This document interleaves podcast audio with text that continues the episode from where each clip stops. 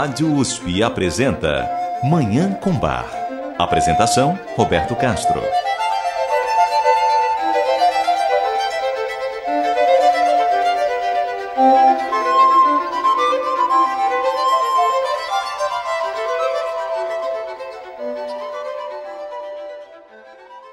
Muito bom dia. A música maravilhosa de Johann Sebastian Bach o divino bar está no ar. Hoje nós vamos ouvir a terceira das seis partes do Weihnachts Oratorium, o Oratório de Natal BWV 248 de Bach, obra que estamos ouvindo aqui em Manhã com Bar ao longo de seis programas. As seis partes do Oratório de Natal de Bach não foram compostas para serem apresentadas todas no mesmo dia. Na época de Bach, a Igreja Luterana, a que o compositor pertencia, comemorava a festa do nascimento de Cristo ao longo de um período de doze dias, desde a noite de Natal até a chamada Epifania. É por isso que o Oratório de Natal de Bach, originalmente, foi apresentado nos dias 25, 26 e 27 de dezembro de 1734, que se referem propriamente ao nascimento de Cristo, no dia de Ano Novo de 1735, que lembra a circuncisão de Cristo, no primeiro domingo do ano que rememora a perseguição do rei Herodes, e na Epifania, que naquele ano caiu no dia 6 de janeiro de 1735, uma data dedicada a marcar a adoração dos reis magos, conforme os evangelhos. Essa sequência de episódios é mostrada nas seis partes do Oratório de Natal das quais hoje ouviremos a terceira. Eu desejo a todos os nossos ouvintes uma maravilhosa Manhã com Bar. Antes de ouvir a terceira parte do Oratório de Natal, vamos apreciar a Sonata para Violino número 3 em Dó maior, BWV 1005 de Bach. A interpretação é do violinista japonês Shunsuke Sato.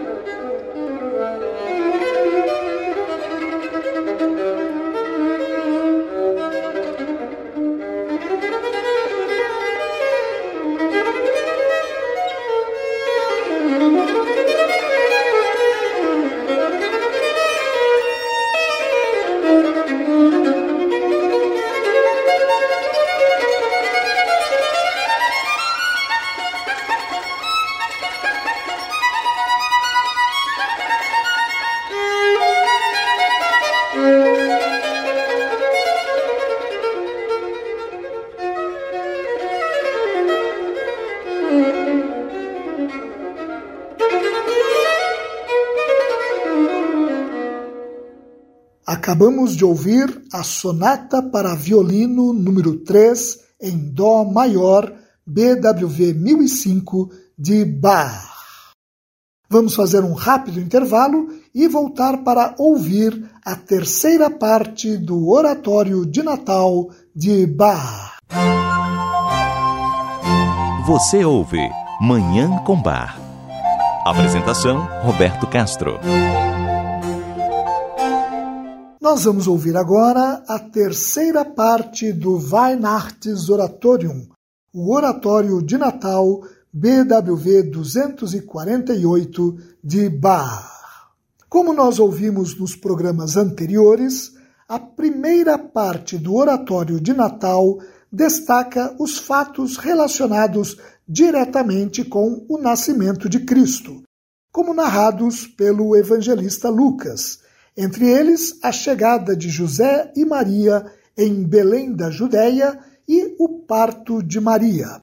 A segunda parte, como também ouvimos, enfatiza o anúncio do nascimento de Jesus, feito por anjos a um grupo de pastores que cuidavam dos seus rebanhos nos campos ao redor de Belém. Nessa segunda parte, os anjos chamam convidam os pastores a entrar em Belém e contemplar o recém-nascido. É justamente isso o que os pastores fazem na terceira parte do oratório de Natal, que ouviremos em instantes. Convidados pelos anjos, os pastores entram em Belém e vão até o estábulo onde se encontram José, Maria e o menino Jesus. Esse encontro entre os pastores e o recém-nascido é reproduzido musicalmente nos 13 movimentos da terceira parte do Oratório de Natal, formada por nada menos que seis coros, cinco recitativos e duas áreas. O belíssimo coro de abertura é festivo e jubiloso, para expressar a grande alegria pelo nascimento do Salvador. É por isso que a instrumentação inclui também tímpanos e trompetes. Esse movimento é extraído do coro de abertura da cantata Tonet e a Pauken e a Schallet Trompeten. Tocai tímpanos, retumbai trompetes. BWV 214, composta um ano antes do Oratório de Natal para comemorar o aniversário da Rainha Maria Josefa da Polônia. O mesmo coro serve para, na cantata, dar vivas à Rainha e, no oratório, para celebrar a vinda de Jesus ao mundo. No segundo movimento da terceira parte do Oratório de Natal, um recitativo para tenor feito pelo narrador, chamado de evangelista, reproduz o texto do Evangelho de Lucas, que diz: E então os anjos foram para o céu e os pastores falaram uns para os outros. O que os pastores combinaram, que também constitui um trecho literal do Evangelho de Lucas, é cantado pelo coro no movimento seguinte o terceiro movimento. Vamos agora para Belém ver a história que aconteceu lá e que o Senhor nos anunciou. O quarto movimento, um recitativo para baixo, enfatiza a ação que vem a seguir, como é próprio dos recitativos, estimulando os pastores a irem a Belém para ver o recém-nascido que consolou o seu povo e redimiu o seu Israel. No quinto movimento, o coro retorna para cantar uma estrofe de um hino do reformador Martim Lutero, também relacionado com o nascimento de Jesus. Essa estrofe lembra que o Senhor assim fez para mostrar o seu amor, e por isso toda a cristandade se alegra e agradece a Deus na eternidade. Segue a primeira das duas áreas desta terceira parte do Oratório de Natal, formada por um dueto entre a voz soprano e a voz baixo, que cantam Herr, dein Mitleid, dein Erbarmen, trostet uns und macht uns frei. Senhor, tua compaixão, tua piedade nos consola e nos faz livres. Essa belíssima área também tem origem numa outra cantata de Bach, Lasst uns sorgen, lasst uns wachen. Vamos cuidar, vamos vigiar. BWV 213, em que o herói da mitologia greco-romana Hércules dialoga com a virtude. No sétimo movimento que vem a seguir, um recitativo para tenor, o evangelista retorna para citar a passagem do Evangelho de Lucas que diz que os pastores entraram em Belém e encontraram José, Maria e o menino deitado na manjedoura. Os pastores contam a José e a Maria o que os anjos tinham dito a eles sobre o recém-nascido, e os jovens pais ficam maravilhados com o que ouvem. E o evangelista acrescenta: Maria guardava todas essas palavras e as recebia no seu coração. Essa frase bíblica é a inspiração para a área para contralto que vem a seguir, o oitavo movimento, que foi composta especialmente para o oratório de Natal.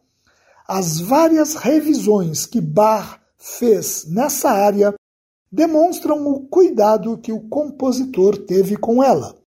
E o fato de ser destinada ao violino solo enfatiza o sentido intimista do texto, relacionado com o sentimento de Maria ao ouvir as palavras dos pastores. A área canta assim: Encerra meu coração esse santo milagre, firme em tua fé Deixa sempre esse milagre, as obras divinas, ser a força da tua fé. No nono movimento, um recitativo para contralto responde ao desejo expresso no movimento anterior, dizendo: Sim, sim, meu coração deve guardar o que este tempo precioso experimentou para a sua bem-aventurança. O coral volta no décimo movimento, reproduzindo uma estrofe de um hino do compositor alemão do século XVII, Paul Gerhardt, que reafirma a vontade de viver para o Senhor. No décimo primeiro movimento, mais um recitativo para tenor, o narrador cita as últimas palavras do trecho do Evangelho de Lucas que se refere ao episódio da visita dos pastores ao menino Jesus. E os pastores voltaram glorificando e louvando a Deus por tudo o que eles viram e ouviram. O coro volta ainda para cantar uma estrofe de um hino de outro compositor alemão, Christoph Runge, que pede: Sede felizes, porque nasceu o vosso Salvador que é um Deus e também um homem. Essa terceira parte do oratório de Natal se encerra com a repetição do coro de abertura. Vamos ouvir esses 13 movimentos que constituem a terceira parte do Weihnachtsoratorium, o Oratório de Natal BWV 248 de Johann Sebastian Bach. A interpretação é do Coro Monteverde e dos English Baroque Soloists, sob regência de John Eliot Gardiner.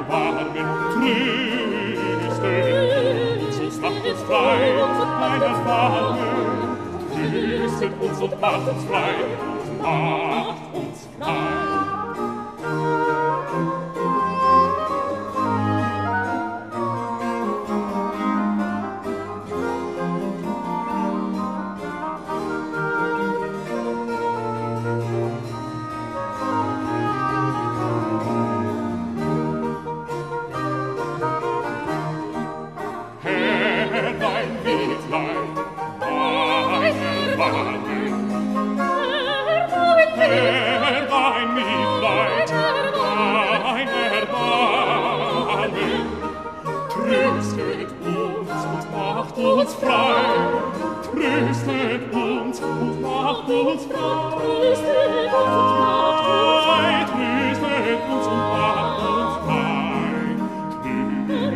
tröstet uns und macht uns frei, tröstet uns und macht uns frei, tröstet uns und macht uns frei, wacht uns frei, reisend uns und wacht uns frei, wacht uns frei, reisend uns und Lieb, uns frei,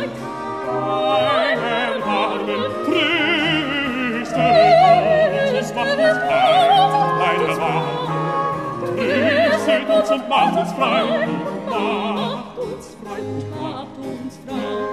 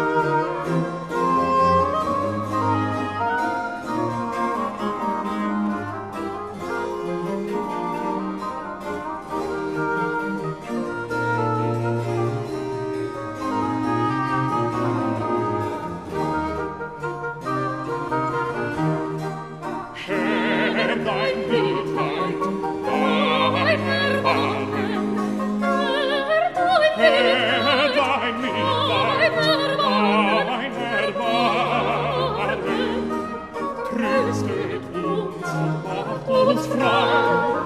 Tröstet uns und macht uns frei. Tröstet uns und macht uns frei. Tröstet uns und macht uns frei.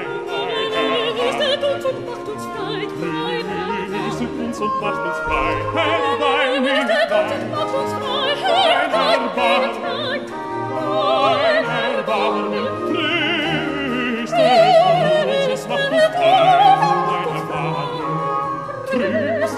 und macht uns frei, und macht uns frei, und macht uns frei.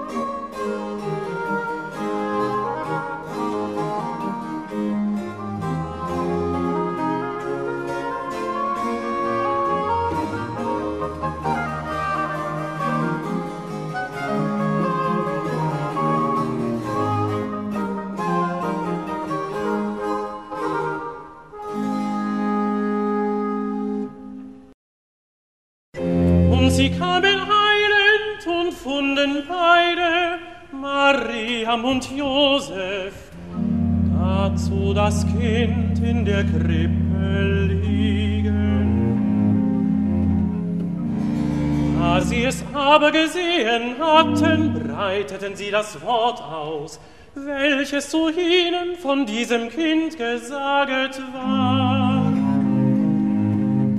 Und alle, vor die es kam, wunderten sich der Rede, die ihnen die Hirten gesaget hatten.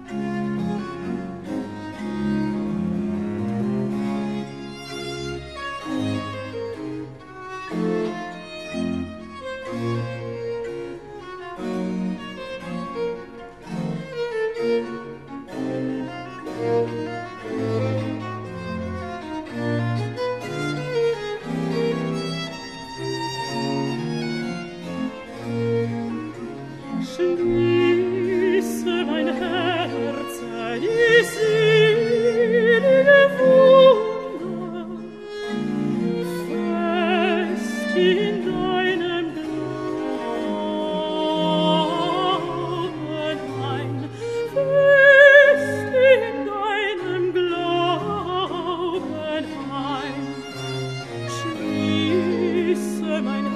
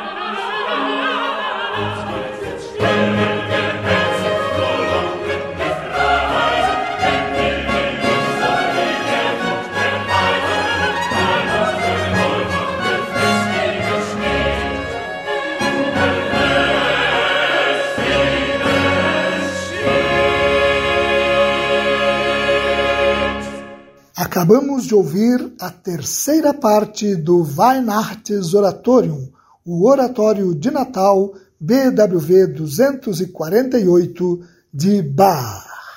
E com essa obra maravilhosa, nós encerramos o programa de hoje. No próximo programa, ouviremos a quarta parte do Oratório de Natal de Bach. Muito obrigado aos nossos ouvintes pela audiência e ao Dagoberto Alves pela sonoplastia. Eu desejo a todos os nossos ouvintes uma maravilhosa Manhã com Bar.